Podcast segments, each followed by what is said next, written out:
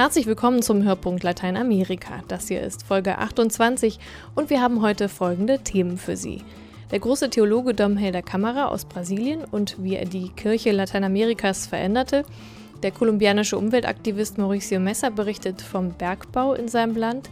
Sie können Karten gewinnen für ein Konzert der chilenischen Sängerin Pascuala Ilabaca, die spielt in Bochum, und eine Missionsschwester berichtet über Indigene in Guatemala und ihre Arbeit vor Ort. Mein Name ist Julia Mahnke.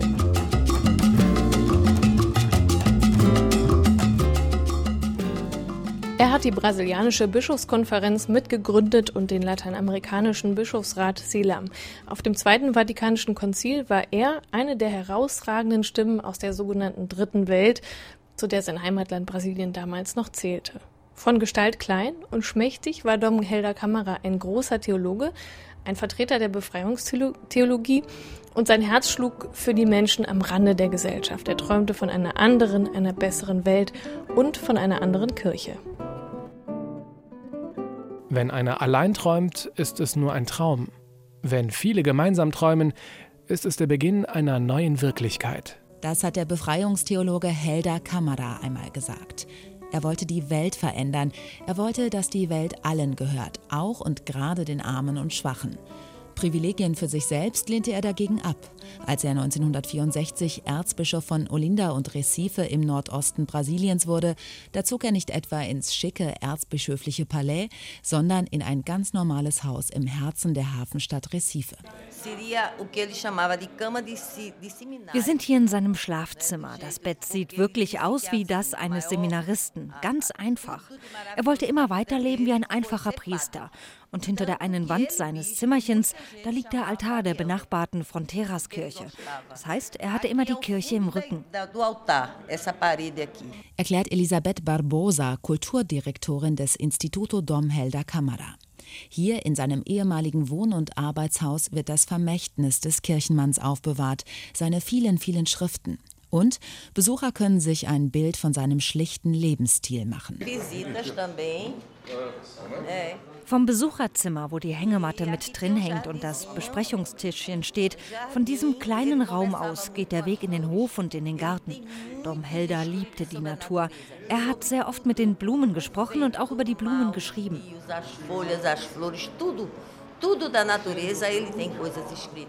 Und geschrieben hat er eigentlich ständig Predigten und Reden, Gedichte und Meditationen, Essays und Briefe. Dom Helder war dafür bekannt, dass er ganz einfach lebte und sich einfach ernährte.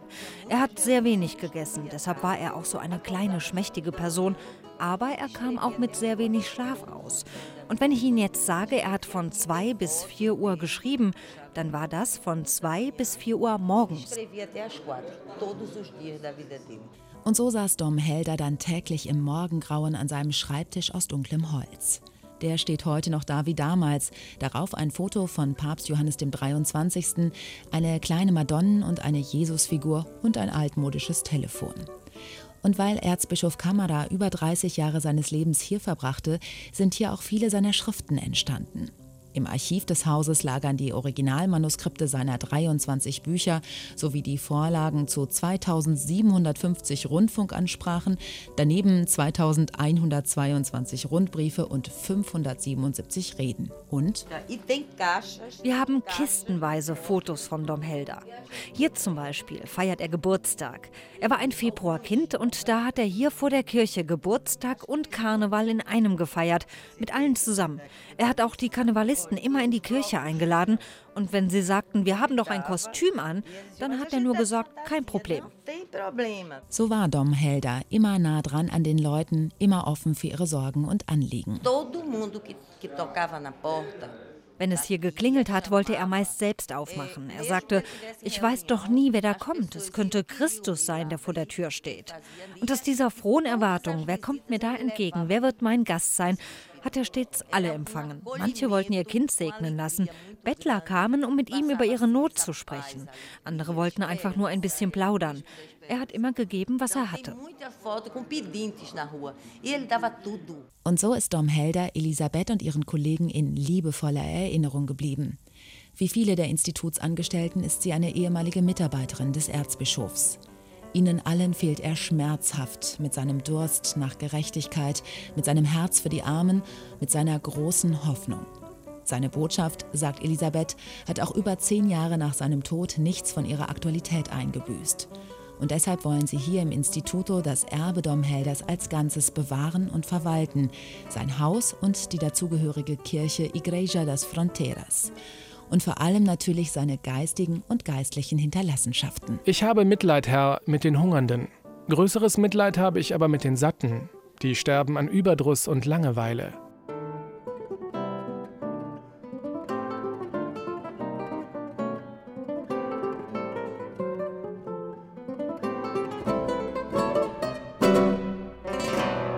Das Institut Domhelder Kamera will die Erinnerung an den großen Befreiungstheologen wachhalten, in dessen Heimatstadt Recife, in der Domhelder bis zu seinem Tod 1999 lebte. Ein Bericht von Hilde Regenita war das. Diablo rojo, Diablo verde, calaveras y el ronronio de tus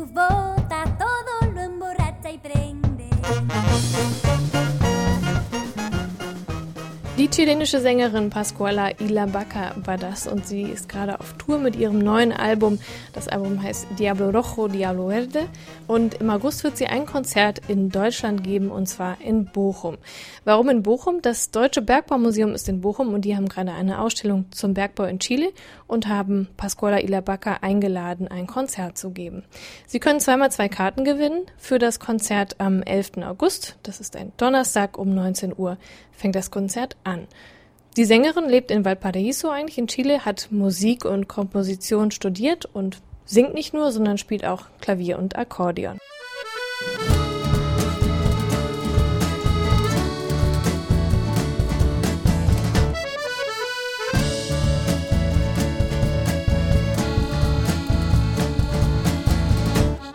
Meistens tritt sie mit einer Band auf und in ihrer Musik hört man ja ganz deutlich die Einflüsse der chilenischen Folklore, aber sie werden auch Elemente der Popmusik oder aus dem Jazz wiederfinden. In Indien hat Pasquala Ilabaca auch eine Zeit verbracht, um sich dort musikalisch weiterzuentwickeln, hat auch ein Album danach rausgebracht, in dem man das auch ganz deutlich hört. Also mit dem Schlagwort Weltmusik kann man das Ganze, glaube ich, ganz gut beschreiben. Wenn Sie die Karten gewinnen möchten, müssen Sie äh, nur eine E-Mail mit Ihren Kontaktdaten schicken äh, im Betreff das Konzert erwähnen, dann wissen wir Bescheid und die Adresse lautet podcast.adveniat.de. Der Einsendeschluss ist der 5. August, damit wir dann noch Zeit haben, Ihnen die Karten per Post zu schicken. Wenn Sie noch mal mehr Musik von Pasquala anhören wollen, bevor Sie vielleicht auf das Konzert gehen, finden Sie einige im Internet auf ihrer MySpace-Seite und den Link dazu finden Sie unter hörpunkt-lateinamerika.de.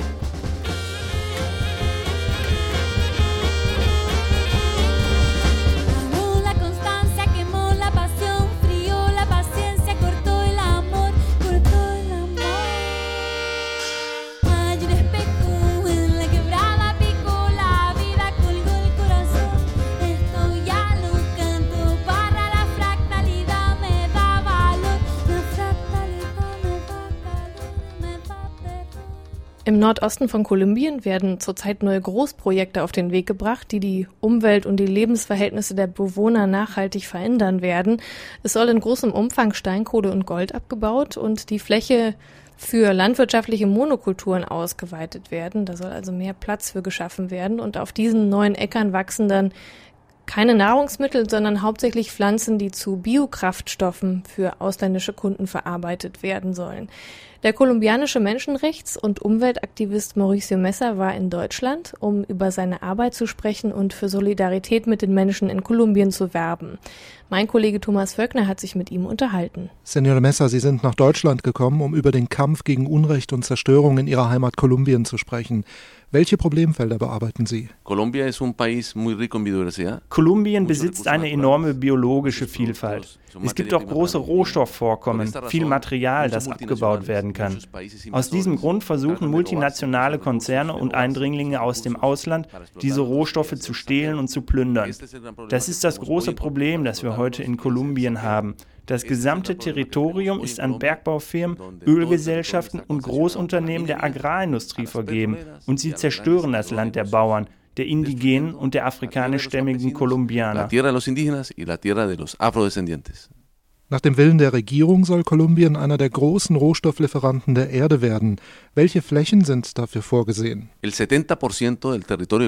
70 Prozent des Territoriums von Kolumbien ist an Bergbaufirmen vergeben.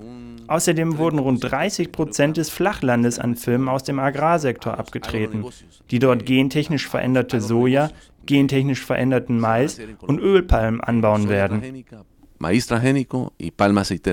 Manche sagen, so umfangreiche Investitionen seien gut für Kolumbien und für die Leute, die in den neuen Unternehmen Arbeit finden. Diese multinationalen Konzerne bieten Arbeitsverhältnisse, aber nur sehr prekäre. Sie erlauben keine Gewerkschaften oder, wenn sich die Menschen organisieren, werden sie verfolgt und einzelne Gewerkschafter ermordet. Es werden auch Bauern ermordet, die gegen die Unternehmen protestieren. Außerdem stellen die Konzerne Arbeiter über Leiharbeitsfirmen ein und respektieren die Arbeitnehmerrechte nicht. Se asesinan campesinos que protestan contra estas empresas. Die Organisation, für die Sie tätig sind, heißt Compromiso. Was umfasst Ihre Arbeit? Eh, la Corporación Compromiso es una organización de derechos humanos Compromiso ist eine Menschenrechtsorganisation, die ich vor 15 Jahren gegründet habe. Wir arbeiten in einer konfliktreichen Region, wo Krieg herrscht, wo Menschen vertrieben werden und Land geraubt wird. Compromiso verfolgt diese Geschehnisse. Mit unseren Anwälten und Angestellten kämpfen wir für die Verteidigung der Erde und der Menschenrechte. Wir setzen uns für Gemeinschaften ein, deren Rechte von den multinationalen Firmen verletzt werden. Sie waren jetzt auf Einladung von Brot für die Welt und des Evangelischen Entwicklungsdienstes in Deutschland und haben hier über Ihre Arbeit gesprochen. Warum ist Ihnen Deutschland so wichtig? Die Menschen in Deutschland wissen bislang nicht, dass 30 Prozent der Steinkohle, die vom Energieerzeuger ENBW verwendet wird, aus Kolumbien kommt. Dass 27 Prozent des Palmöls, das in Deutschland verbraucht wird, aus Kolumbien kommt und das Blut an dieser Kohle und das Blut an diesem Öl klebt, von den Massakern, den Verschwundenen, den Menschenrechtsverletzungen und dem Landraub. Und welche Vorschläge haben Sie für die Zuhörer in Deutschland? Primero, que la gente en Alemania esté muy informada ich wünsche mir, dass sich die Menschen in Deutschland über das, was in Kolumbien geschieht, informieren. Eine zweite Bitte wäre, dass sie zusammen gegen diese Energiefirmen demonstrieren. Sie müssen in Deutschland den Verbrauch von Kohle verringern. Ich denke, mehr Fahrrad zu fahren wäre ein guter Vorschlag. Außerdem sollten sie in Deutschland die Produkte von Firmen boykottieren, die den Krieg in Kolumbien anheizen. Zum Beispiel Coca-Cola, die für die Ermordung von Arbeitern verantwortlich sind, Chiquita, die die Paramilitärs unterstützen, Monsanto und andere Konzerne.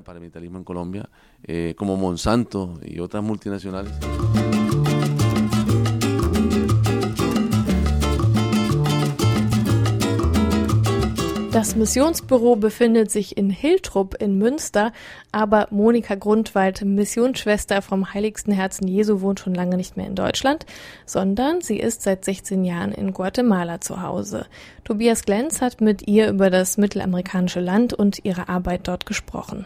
Das Auswärtige Amt hat davor gewarnt, nach Guatemala zu reisen. Wie ist denn die aktuelle Situation in dem Land? Die aktuelle Situation ist ein bisschen, wie soll ich sagen, kompliziert, weil viel gestohlen wird und auch erpresst wird. Nicht? Gerade Ausländer werden ins Blickfeld genommen. Ja, äh, sonst Guatemala ist ein schönes Land, aber durch diese vielen äh, Überfälle und ja, Situationen, die man oft nicht erwartet, ist es sehr, manchmal sehr gefährlich, dort zu leben. Man zählt so ungefähr 17 bis 20 Tote am Tag. Nur wenn es von äh, wichtigen Leuten ist, von der Regierung oder die viel Geld haben, dann kann es sein, dass der Mord aufgeklärt wird, aber sonst fällt alles unter den Tisch. Wie ist denn speziell die Lage der indigenen Bevölkerung in Guatemala?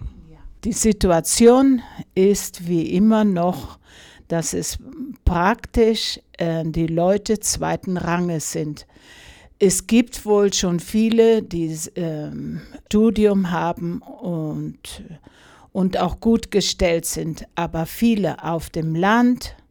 Es gibt Hunger, es gibt viel Arbeit und äh, sie wissen oft nicht, wovon sie leben müssen. Es gibt ganze Streifen, äh, Dörfer, wo wirklich gehungert wird. Nur von einer Tortilla und Salz oder ein bisschen Reis gegessen wird, sonst nicht. Welchen Dienst leisten die Ordensfrauen in Guatemala und was sind ihre größten Herausforderungen? Ein Dienst ist oft Schuldienst und auch in den Pfarreien.